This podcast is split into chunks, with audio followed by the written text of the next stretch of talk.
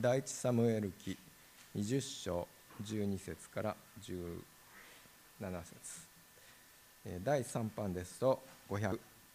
ページ。一般2版をお持ちの方は459ページ。お読みいたします。第一サムエル記20章12節からヨナタンはイスラエルの神主に誓ってダビデに言った。明日か明後日かの今頃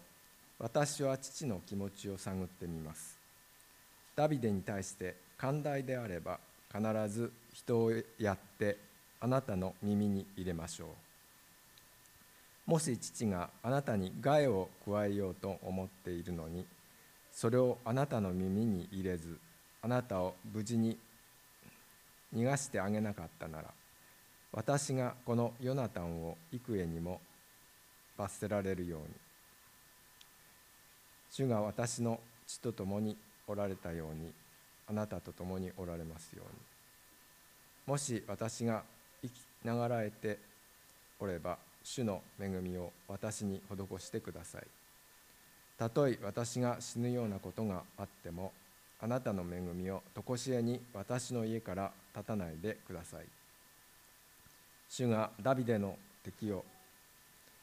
地の表から一人残らず立ち滅ぼす時もこうしてヨナタンはダビデの家と契約を結んだ。主がダビデの敵に血の責めを問われるようにヨナタンはもう一度ダビデに誓った。ヨナタンは自分を愛するほどにダビデを愛していたからである。本日は信仰と友情という題で高橋先生からメッセージをいただきます。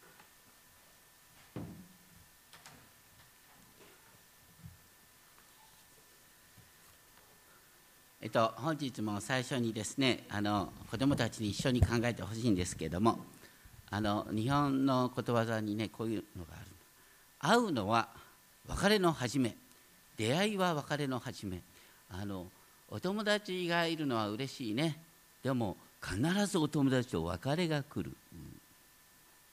うん、どうせ別れちゃうんだからね。別れる時に備えてあんまり深く付き合えない方がいいかな。なんて考えるのはどうでしょうね。でもね今目の前の人と目の前のこと仲良くできないと次に出会うことも仲良くできないんです。ね、たとえ別れるとしても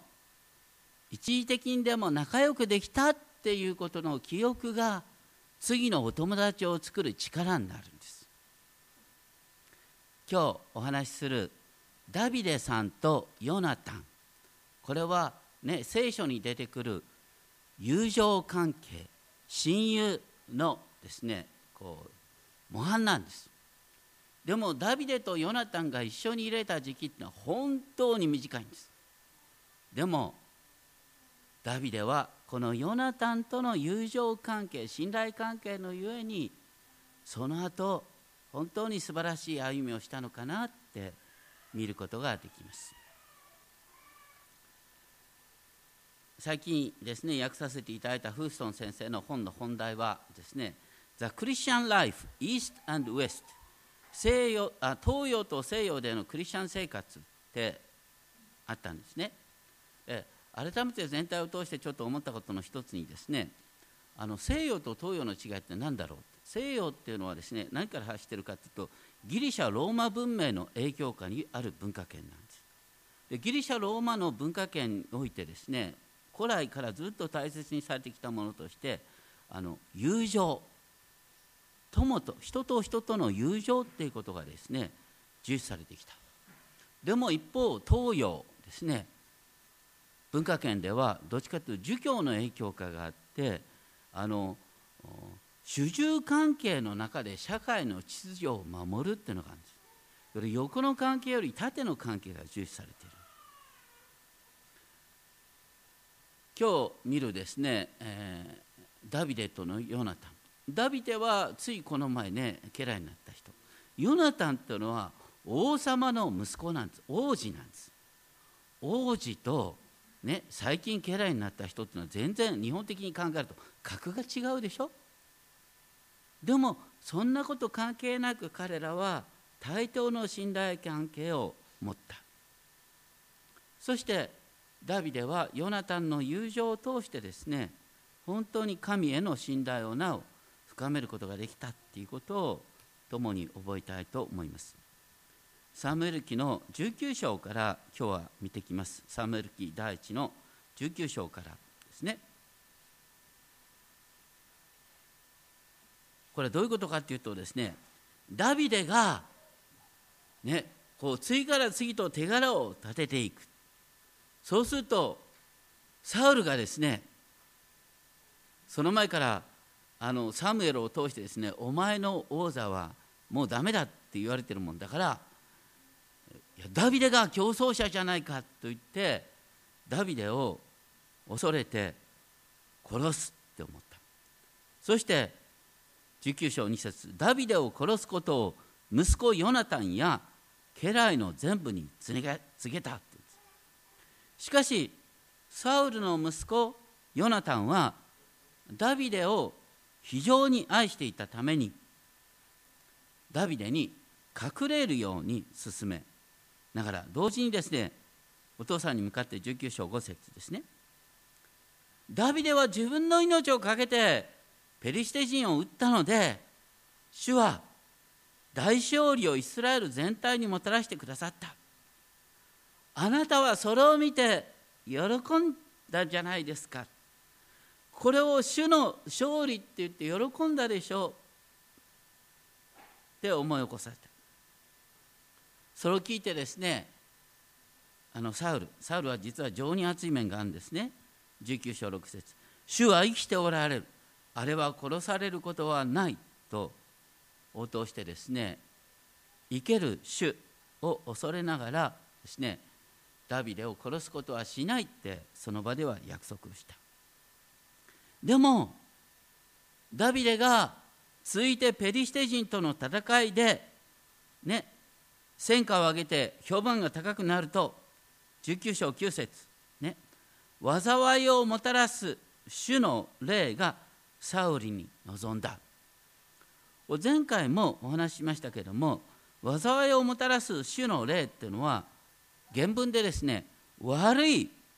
ヤフェの霊悪いヤフェの霊と訳すことができる。だからサウルに望んだのは災いをもたらす霊っていうよりはサウルに恐怖心を起こさせてそして神様にすがるっていうための霊というふうに理解することができる。悪い霊は何よりも恐怖心を起こす。で恐怖心を起こしてですねあの力に訴える人もいれば恐怖心を起こして神に祈る人もいる。それを実は神が導いたってことなんですよ、まあ、とにかくこの時ですねサウルはですね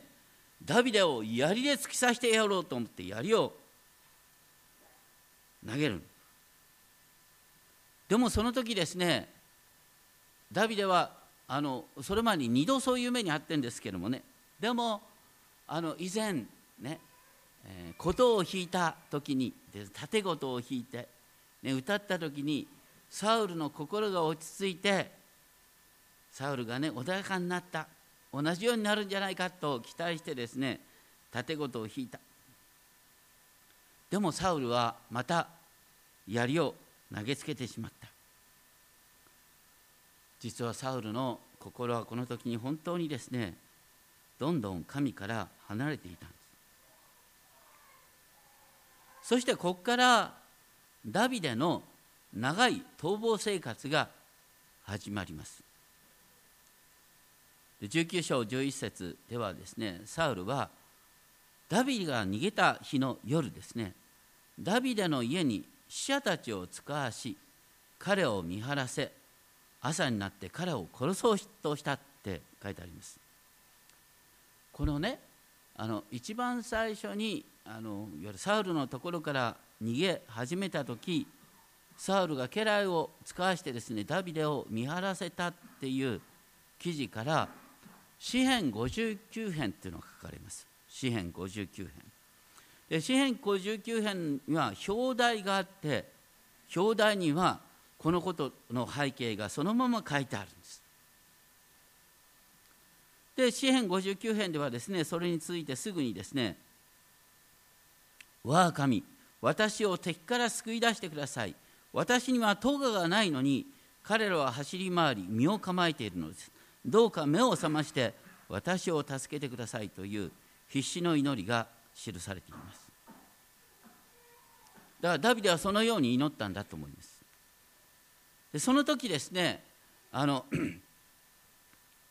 助けてくれたのはサウルの娘でダビデの奥さんになっていたミカル。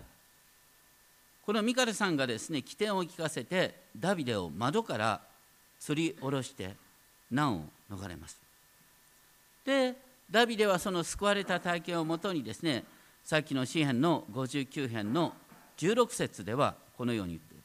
この私はあなたの力を歌います。誠に朝明けにあなたの恵みを喜び歌います。面白いのはねダビデがもう命がけでああ逃げようって思った時に祈りが生まれるんですね。でそれが祈りの歌になるんです。で助けられたと言ったらその助けられたっていう歌になるんです。ダビデのこの苦しみの体験全部がこれから詩篇の歌に変わっていくんです。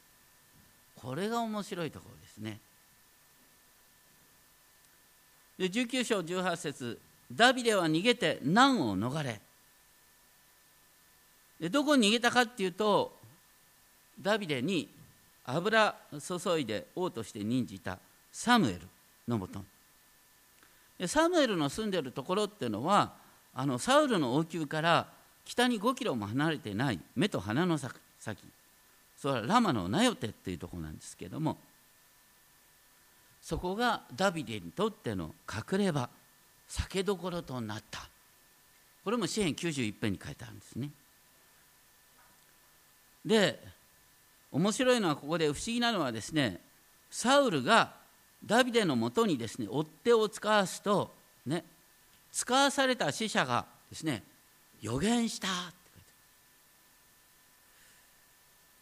そしてサウルもそこに近づくとですね彼にも神の霊が望み彼は予言しながら歩いてラマの名よ手についたって書いてあるんです。普通予言っていうとねあの神様のお言葉を取り継ぐっていうのが予言なんです。ところがここの例にある予言の例っていうのはどっちかというとですね恍惚状態になってわけのわかんないことをしゃべるっていうのがなんか予言として使われてるんですね。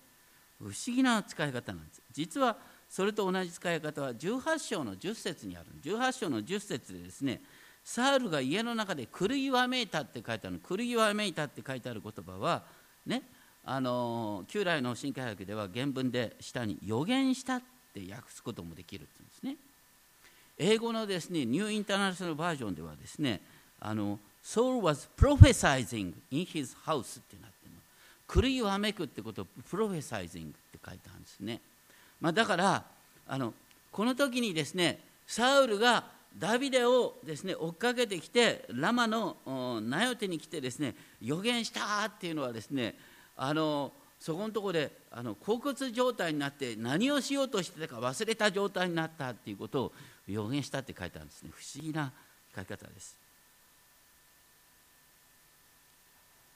でそればかりかですね19章24節。サウルもまた着物を脱いでサムエルの前で予言をし一昼夜の間裸のまま倒れていた、ね、予言する人が裸になるっていうのはわけわかんないんですけれどもあのね、えっと、サウルが予言したっ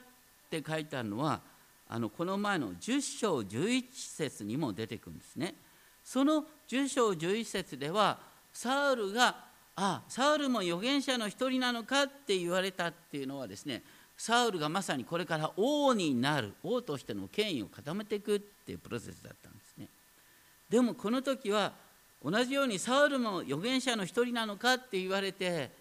あああいつは気が狂っちゃったっていう形になっていくんですね。だから同じ預言したといってもですねあのこうダメになっていく人格が破壊していくプロセスと王になっていくプロセスと両方使われてるという不思議なところですが。まああのその辺り分析し出すとえらい大変なことなんですが言いたいのはですね神様はダビデを守るためにねサウルの心サウルにですね予言の霊を与えてその時の予言の霊はサウルを恍惚状態にして訳が分かんない行動を取らせるっていう行動だったと。本当に不思議なことです。とにかくね神様は私たちを攻撃する人のですねある意味で気を狂わせてでもですね私たちを守ることができるっていう一つの例なんです。そして、えー、とにかくダビデはですね自分がサウルから命を狙われる理由が納得できない。で20章1節でですね、えー、ダビデはヨナタンのもとに来てこう訴える。私がどんなことをしどんな咎がありどんな罪を犯したので私は殺される必要があるのか。それに対してヨナタンは20章2節とんでもないことです。あなたが死ぬはずはありません。父はこのことの代償を問わず私の耳の耳に入れずに何かをするようなことはない。少なくともね、サウルは息子のヨナタンから信頼されている良い父親だった。それに対してダビデはですね言った、ね、サウルはヨナタンを大切に思ってるからこそ、ね、またヨナタンがダビデを大切に思ってるっていうことを分かってるからこそですね本当の殺そうっていう気持ちを隠してるだけなんだ。実は20章3節主とあなたに誓います。私と死との間にはただの一歩の隔たりしかありません。もう私は死の寸前だって言ってるんですね。それに対してヨナタンは20章4節あなたの言われることは何でもしましょう、ね、あなたが望むことは何でもすると言って友としてですねダビデの側に立つっていうことを言います。そしてそこでダビデが一つのサジェスションをするんですね。それは毎月言われる新月の祭りというのがある。その時はですねサウルの家来たちがみんな集まる。ダビデは普通だったら絶対出なきゃいけない。ダビデがその場にいないっていうことに気づいた時にサウルがどう言うか。でサウルの気持ちを判断することができるでしょう。ヨナタンそれを確かめて私に知らせてくれって言ったんです。ダビデはその時ですねヨナタンに向かって20章8節。どうかこのしもべに真実を尽くしてください。主に誓ってしもべと契約を結んでくださったのですから真実を尽くしてくださいっていうのは、ね、いつも言うヘセと契約の愛、ね、変わらない愛を施してください。で訴える。ただ同時にですねヨナタあの ヨナタンに対してですねもしヨナタンがお父さんとの会話でね悪いのはダビデだよなって思ったとしたら私をねこのまま殺してください。お父さんになんか言う必要はない。あなたの手で殺されたら本望ですっていう形のことを伝えるんです。これはヨナタンあなたが判断するんだったらそれを受け入れる、ね、私は弁明しない。それほどにあなたの判断を信頼してるっていうことをですねダビデは訴えた。それに対して9節でヨナタンは2節と同じように「とんでもないことです」っていう言葉から始めてですね父があなたに害を加える決心をしてるってことが分かったならあなたに知らせないでおくはずはない、ね、必ずあなたに知らせる。しかもダビデに咎があるなんていうことを私は思いもしないって言うんです。そればかりか20章13節でもし私があなたを無事に逃がさなかったら主がこのヨナタンを幾重にも罰せられるようにって誓っている。これはねあの東洋の文化から見ると矛盾なんですよ。東洋の儒教文化から言うとですねやっぱりお父さんの命令は絶対なんですでお父さんの側につくのが絶対なんです。お父さんを裏切って友を守るなんてことはありえないんです。ね。とここでですねヨンタンタカン言ったのはねいわゆるたとえ父があなたを殺すって決めたとしても私はその側につかない。私はあなたを守るって言ったんです。友情関係は親子の情に勝るっていうことを宣言してるんです。これがすごいことです。そればかりかヨナタンは20章13節あの原文の順番ではこう書いてあるんですね。ヤーフェがあなたと共におられますように。主が父と今まで共におられたように、どっちかというとねあの神様は今まで父と一緒にいてくれた。これからは神様あなたと共にいるんだっていう感じのニュアンスを出してるんです。そして15節ではなお驚くべきことを言ってあなたの恵みを私の家から常しえに立たさない立たないでください。ね。ヨナタンがダビデに向かってね人間的に考えたらダビデはいつ殺されるか分かんないんですよいつ殺されるか分かんないダビデに向かってヨナタンはですねあなたの恵みあなたのヘセとあなたの真実の愛を私の家から常しえに立たないでください。ね、主は最終的にダビデの敵をこの地から一掃されるだろうけども、その時ひょっとしたら私の父がダビデの敵として滅ぼされるっていうことがあるかもしれない。だとしても私のね家に対する真実を忘れないでくださいって言ってる不思議ですよねだからヨナタンはですね主はダビデと共にいてね明日殺されるかもわからないはずのダビデと共にいてダビデを守り危ういのは自分の家の方だっていうことを分かっている。でもねヨナタンはそう言いながらね父が本当に悔い改ってくれるようにっていうことを切に願いながら父がダビデの敵にならないようにってことを必死に願いながらこう語ってるんだと思います。でも神の御心はダビデを立てることだっていうことを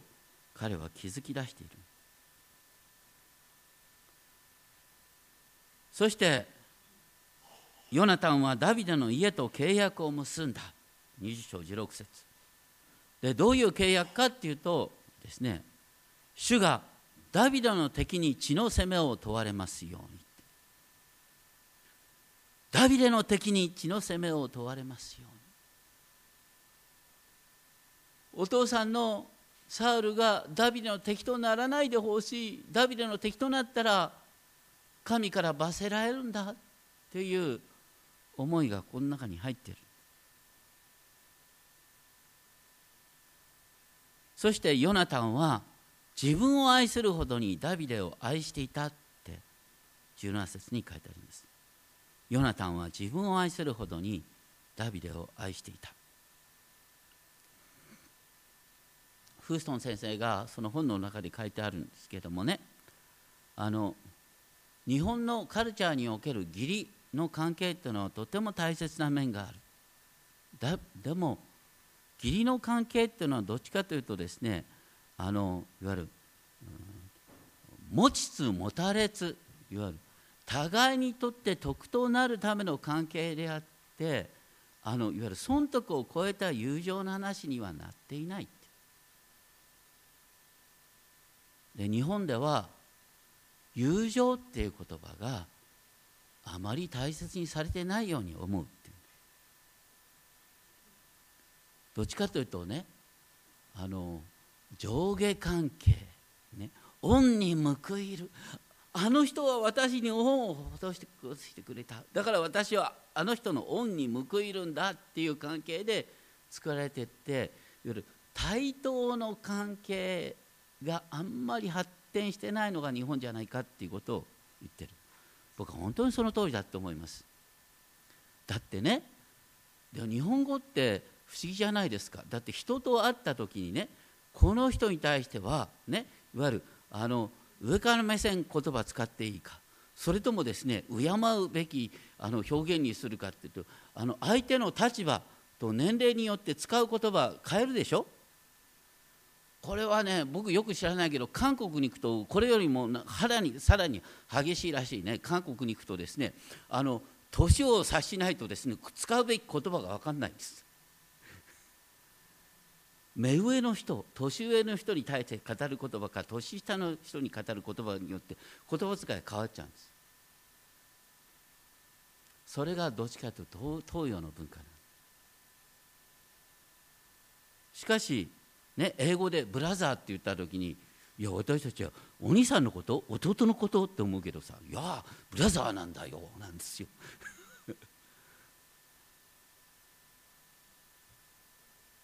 私たちはそういう観点からもう一度ですねあの義理を恩恵に対してですね報いるみたいな感じの義理を超えたですね友情関係というのを大切思い起こす必要がある。とにかくですねヨナタンはあのダビデにどうやってですねこのお父さんの殺意を伝えるかっていうんであの3本の矢を用いたあ印を約束する。3本の矢。ね。日本にも3本の矢っていうのありますけれどもここに3本の矢っていうの出てくるんですね。でまずですね、えー、ヨナタンはダビデに19 20章19節でですね、えー、あの事件の日に隠れた場場所に隠れていてください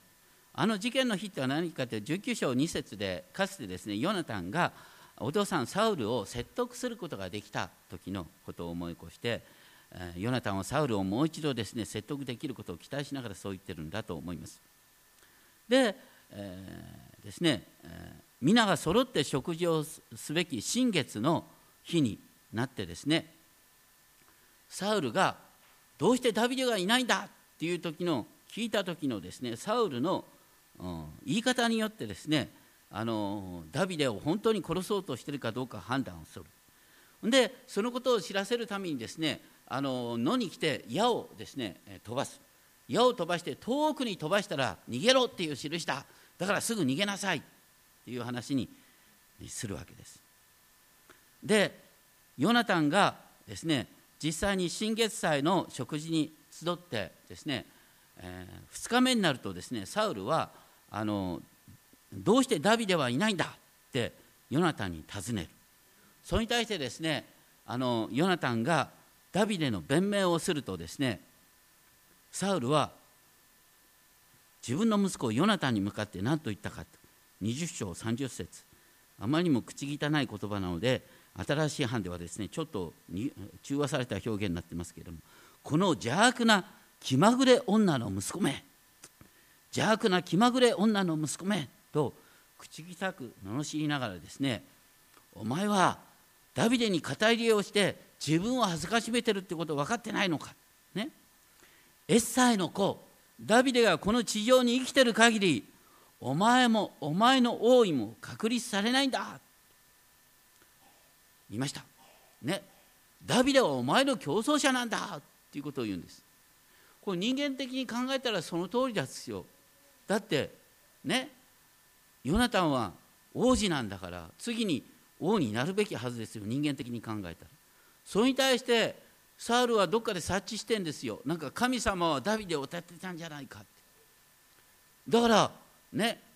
ヨナタンよ。ダビデはお前の競争者なんだよ。ダビデが来たらお前は死ぬことになるんだよっていうことを言ってる。これはねサウルの言うことの方が正しいです。でもね今言ったようにヨナタンはダビデを心から愛して自分以上にね本当に大切に思ったからこんな言葉は許せなかった。ね。損得感情で友を選ぶかよってね。友との関係は損得感情を超えるんだ言ってですねところがねサウルはヨナタの弁明を聞くとですね、えー、今度はサウルはですねヨナタに対してさえ槍を投げつけて撃ち殺そうとした。それほどまでにサウルはねダビデに対する憎しみでいっぱいになってるんです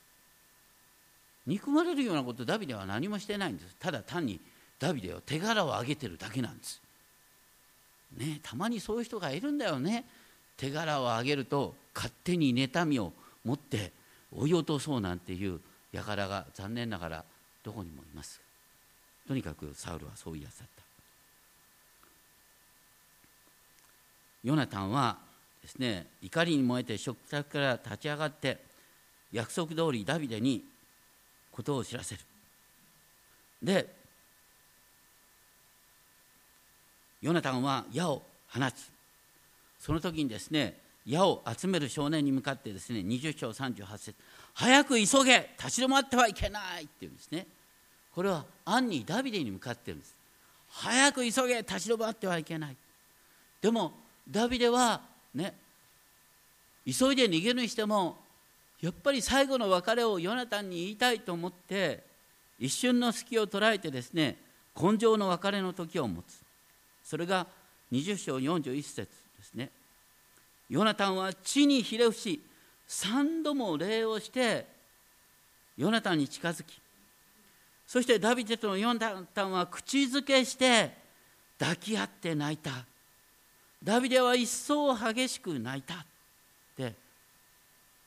この情景が描かれる。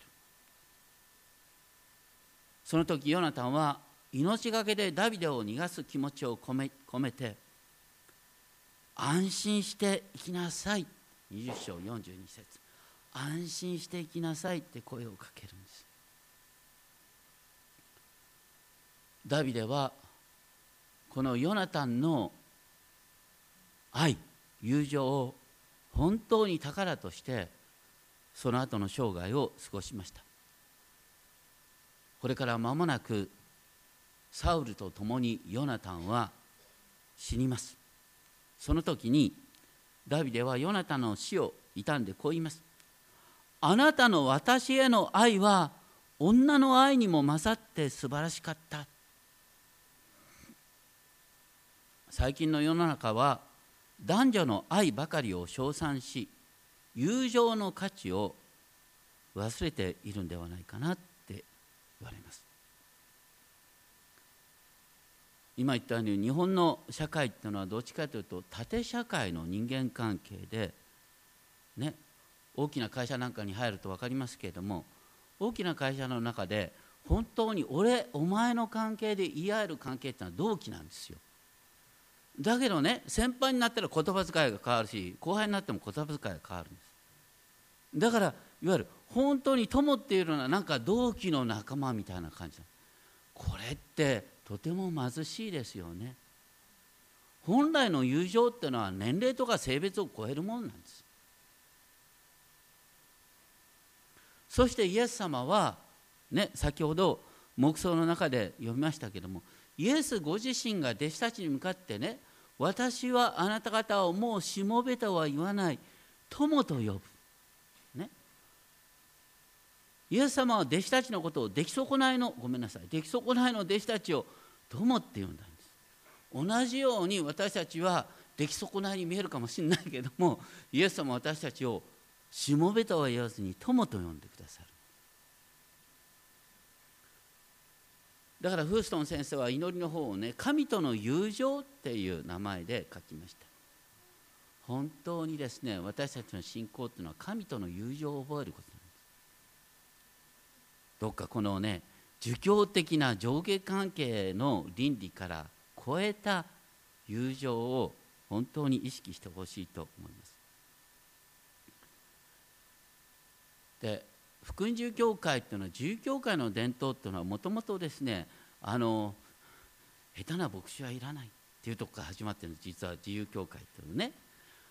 本当にみんなね兄弟姉妹であって牧師だって兄弟姉妹の一人なんだ。ただね礼拝する時にはきちんと聖書のことを正しく取り継ぐ人が必要だ。説教者が必要だ。そういう意味で牧師は説教をする人。聖書の話を取り継ぐ人だけども兄弟なんだ。だから僕がいたドイツのねあの自由教会では牧師のことをブラザーって呼ぶんですね。ブラザーっていう本当はそういうカルチャーで日本も行きたいんですけれどもなかなか日本のカルチャーでは難しいところがやっぱりみんな牧師って期待するんだよね。で牧師と期待するとですね人によってはですね本当に高市先生はね他の先生のように他の先生だったらしょっちゅう家庭訪問なんかしてくれる。ね親身になっている。引っ越しの手伝いまでしてくれる。ね。でも高市先生って冷たいのやねなんて感じてる人が多分いると思いますね。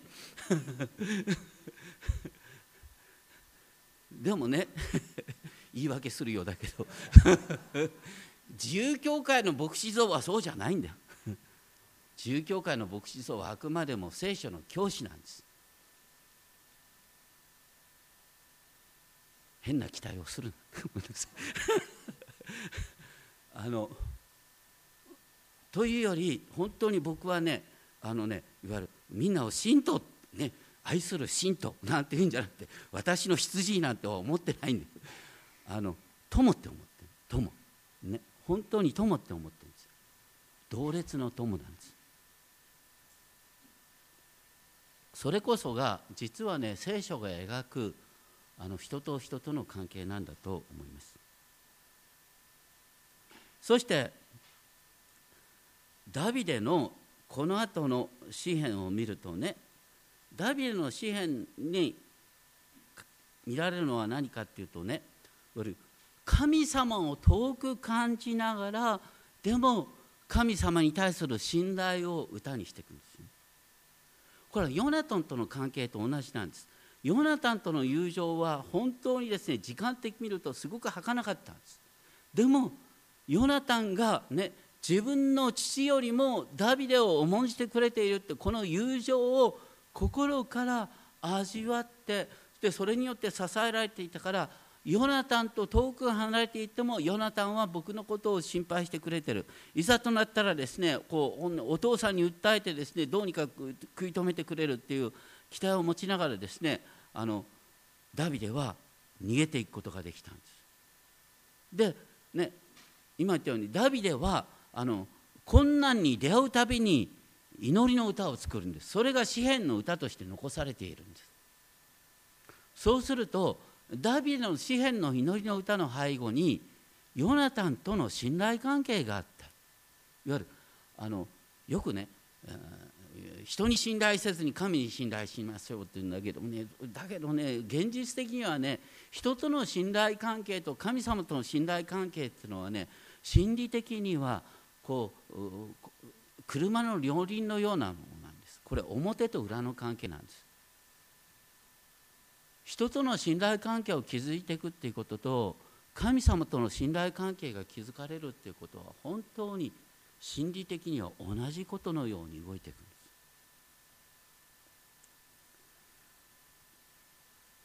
でよくですねあの伝道者の書でですね2人は1人よりも勝っているって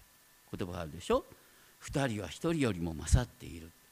まあよくねあの結婚の証の言葉に2人は1人よりも勝っている。だから一体となるんだってって結婚しましたっていう話があるんですけどそれはいいですよ。それは間違っていません。でも伝道者の書の文脈はそうじゃないんだよ。伝道者の書で言ってる文脈はこれ友情の話をしてるんです。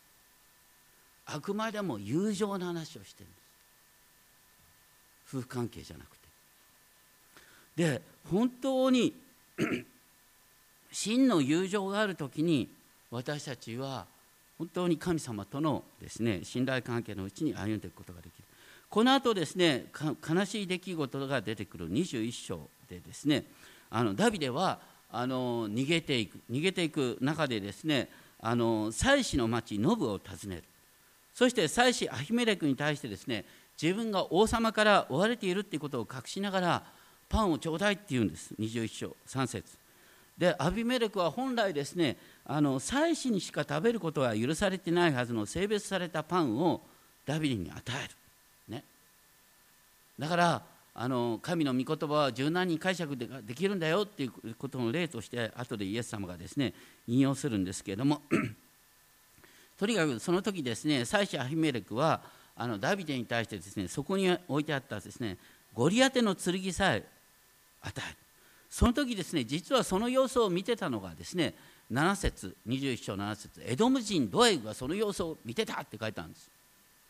でねこうドエグがその後あのですねこのことをサウルに告げ口するんです。その結果としてですねダビデを助けた妻子アヒメレクの家はですね一網打尽にですね一家もろとも滅ぼされるんです。ダビデは本当に深く気づいてそれもまた歌になるんですね。詩編52編にはこの時のことがそのまま書いてある。もうあのドエグのやつめっていうのがそのまま歌になってるんですよ。詩編52編にね。面白いです。で その後ですねダビデはですねあのもうですねユダの町にはなかなか居場所がないって思ってですねあのペリシテ人の町ガテに逃げるんです。でするとですね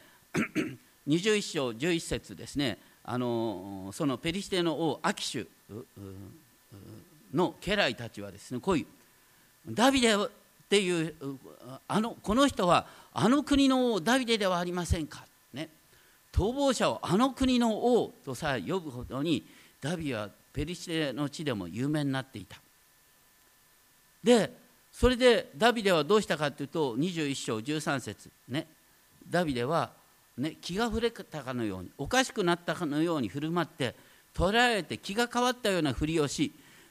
ね、門の扉に傷をつけたりひだにひげによよだれを垂らしながらですねこう気が触れたふりをした。アキシュはそれを見てですね私のところに気の触れたものが不足しているとでも言うのかと皮肉を言いながら彼を逃した。でこの話は今日一番最初に詩編34編読まれましたね。詩編34編読まれた詩編34編の表題にですねあのダビデが気が気が狂ったふりをしてですね逃げた時って書いてあるんですよ。だからねこうやって気が狂ったふりをして逃げた時もこれも歌になるんですね。全ての体験が歌になる。これこれがダビデのすごいところですね。で支援34編では私は悪い時に主を褒めたたえるってなってですねよだれを垂らして敵の目を集め見たところ本当に恥ずかしい格好をした時を振り返りながらですねあの五節では「主を仰ぎ見る者は輝く」ね「主を仰ぎ見るのは恥を見ることがない」って告白する。そして主の見つかりは主を恐れる者周りに陣を張りそして助け出してくださる。だから主の素晴らしさを味わいこれを見つめようと訴えられる。全てを通して支援の歌が生まれてくる。この本当に不思議な展開を覚えたいと思います。でダビデはこの後ね要するにヨナタンとの関係って今言ったように本当に人間的に考えると一時的に儚い友情のように思えたけどもでもそれはダビデの心を本当にですね安定させた。ヨナタンが自分を、ね、信頼するヨナタンとの誓いがあるからあのサウルを殺そうとも思わなかったんですよ。でひたすら逃げて神様が共にいてくださるってことを信じてであの危険に遭うたびに新しい歌が生まれるそしてこのダビデのこの人を大切にする信頼関係っていうのはこの後ねすぐにですね逃げ,、えー、逃げ惑うダビデのもとにですねたちまちのうちに600人もの人が集まるってことになってくるんです。ダビデは本当にですねこのヨナタンとの信頼関係から次に広いですね友情関係を広げていってそれがダビデ王権のですね先駆けになってくるっていうんです。